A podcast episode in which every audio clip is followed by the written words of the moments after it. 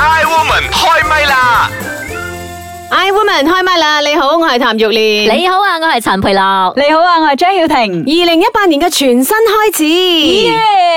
我 哋 I 耶！ Woman 可以繼續做落去，真係開 心噶啦。好啦，希望嗯喺新嘅一年咧，大家身體健康啦。係啊，咁啊，而今日咧，我哋要為啲女人而做噶呢一個題目啦。咁特別喺诶為啲女士嘅小朋友，哇，點解講小朋友咧？诶、嗯咁我哋講講呢一個咧，就係未婚先孕呢一回事啦。嗯咁、但係如果譬如話佢係到咗適婚年齡咧，咁大家都有嗰個共識嗯自我保護或者共識嘅話，其實真係唔 mind 噶啦。講真啊，呢個年代。但係咧，咁啊發覺咧，而家全球嘅範圍當中咧，咁啊進行呢一個流產嘅人數當中嚇，有嗯五十八先咧就係青少年啦。哦咁即係話咧，而家青少年咧喺佢大概係十五歲或者十四歲至到十八歲呢個期間咧，就係、未婚。誒先大肚先大肚嘅呢一個情況咧，越嚟咁越然後嚴重去㗎啦墮胎，嗯係啦，咁每一年咧有一千四百萬嘅青少年誒生育嘅呢一個數據入邊咧，絕大多數咧都係意外嘅懷孕嘅，哦，冇做一啲防防範措嘅措施係啦。咁而嗯每一分鐘咧就有十個少女咧係進行呢個不安全嘅流產嘅噃。哦，哇，咁係誒危及到呢個身體健康嘅係喎，啊就唔係搞笑噶啦呢喎。個數據都幾大下喎。係啊，真係咁因為身為一個媽媽，即係我我小朋友都十六歲啦，咁我覺得哇，都係呢個高風險嘅一群啊咁同埋講到咧，十五歲以下嘅少女咧，誒、因為呢一個生育同埋懷孕咧，而誒呃引發一啲嘅併發症啦，而導致死亡嘅呢一個危機啊嚇，呢、個危險性咧係二十五歲以上嘅婦女嘅二十五倍。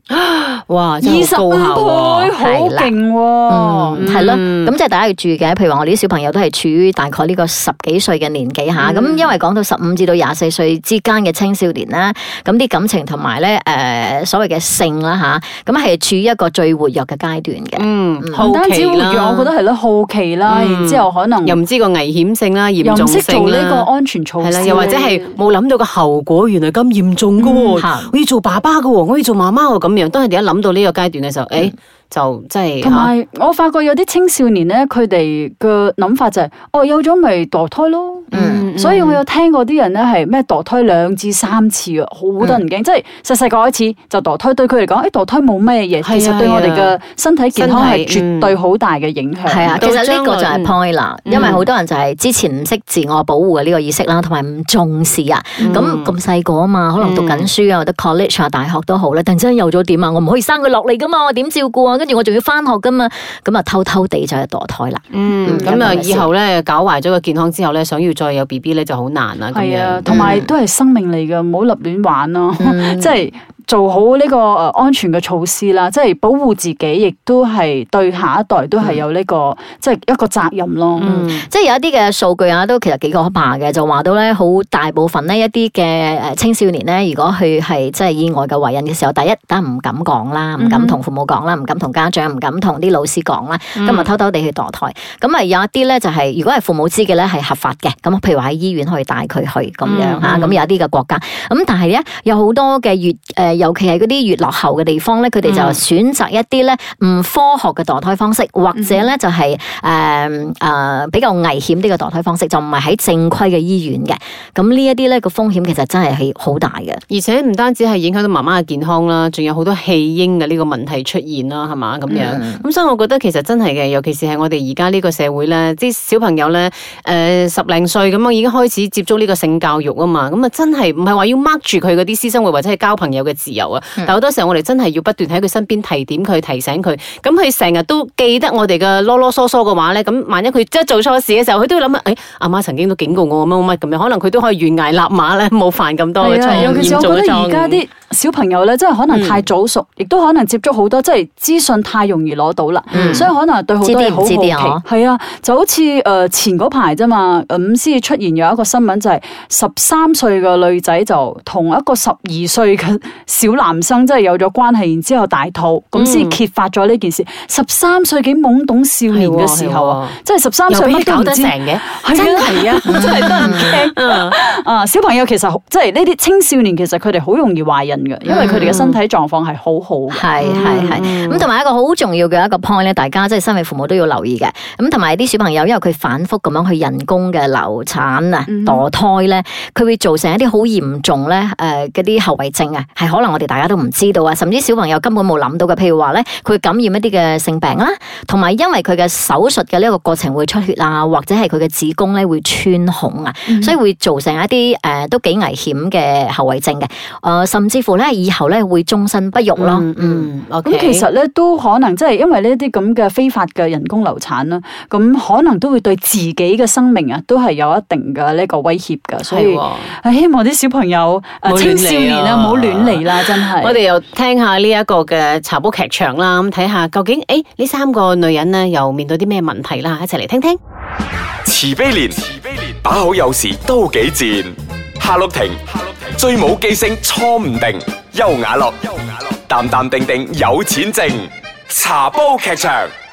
哎呀，年尾大減價咧就真係好噶啦，連內在美咧都平咁多，喎，立都竟然翻去咧就俾我女着先。 邱雅樂，你真係廿四孝媽媽嚟嘅，哎呀，慈悲蓮冇計啦，十幾歲人仔啊，除咗讀書咧，佢就乜都唔識嘅。啊，唔好話內在美啦，啲咩校服啊、衛生巾啊，全部咧都要我幫佢打點噶。哎呀，咁先至顯得你呢一個阿媽嘅重要性啊嘛。咦，原來你兩個喺度話，誒，你哋慢慢傾下下，我去嬰兒部度買嘢先。哦，哈碌婷，你有咗，唉黐線啦，唔係我啊，係賣俾我表姐嘅女嘅 B B。吓，你表姐嘅女大我嘅女一歲嘅啫喎，吓十七歲高中都仲未畢業喎，咁你表姐點啊？佢咪好煩咯佢係。咯未婚媽媽哦喎。誒 stop！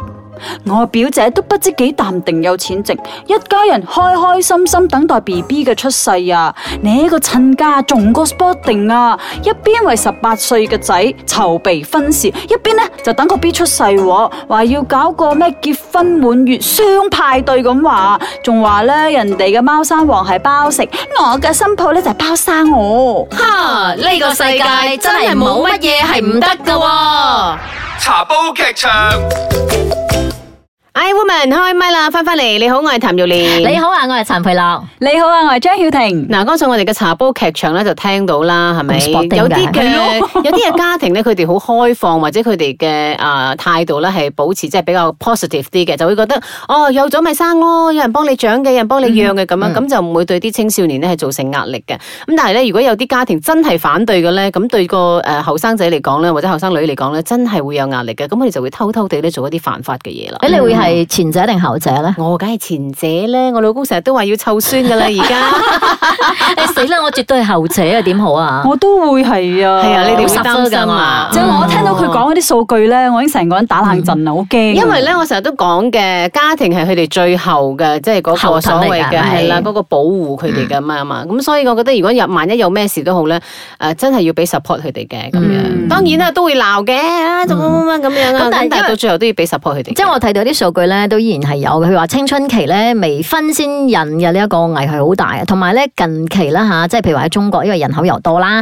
咁啲醫院咧做人工流產同埋誒早孕呢個藥物誒、呃利用呢一個咁嘅藥物嚟流產嘅婦女當中，嗬，十三至到十八歲嘅少女係佔咗六分之一個，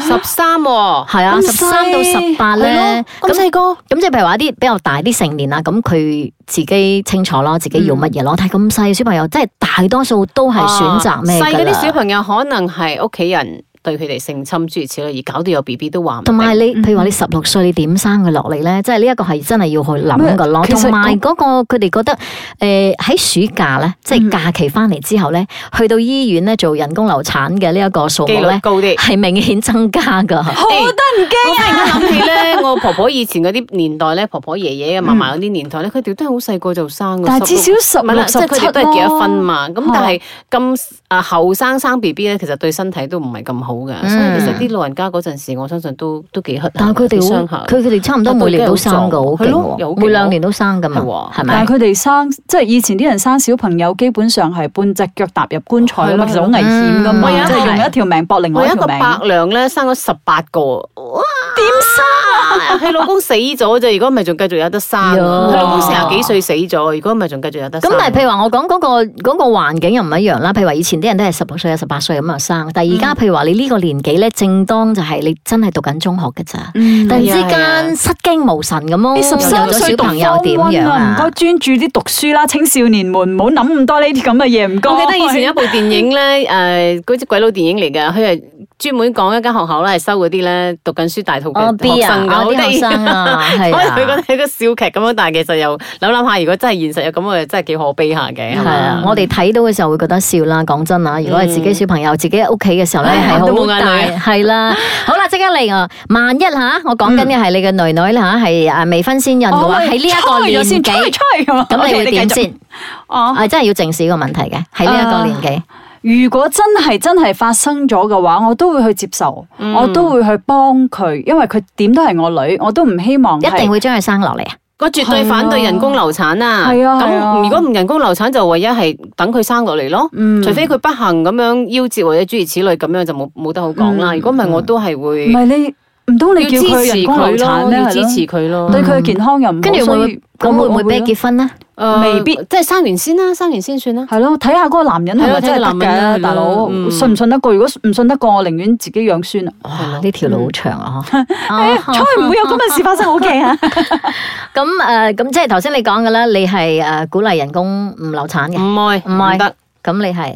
咁咁你你唔鼓勵咯。咁你顧慮嘅係乜嘢？我冇顧慮啊，身體身體健康啊我驚佢冇人要添。啦對小朋友，即係對我啊嘅小朋友當然啦嘅身體健康一定有好大嘅影響啦。係另外就係生命嚟嘅，我覺得。我唔可以咁樣嚟殺咗另外嘅生嗯命，就算喺錯誤當中有嘅小生命，我哋都要對佢負責咯。係咯係咯嗯咁你點樣去教育你小朋友正確嘅性教育咧？嗯誒、講真，我而家都日日灌輸誒、六歲嗰個小朋友，其實五歲開始我就同佢講，究竟係點樣嘅一回事，嗯然之後唔可以早早拍拖。So 我唔知道喺即拍係拖唔會生仔噶嘛？拍拖都唔得啊，即係你點樣去甜同言蜜佢語之後講好呢樣嘢危險嘅，唔得啊，唔得啊。 ？OK，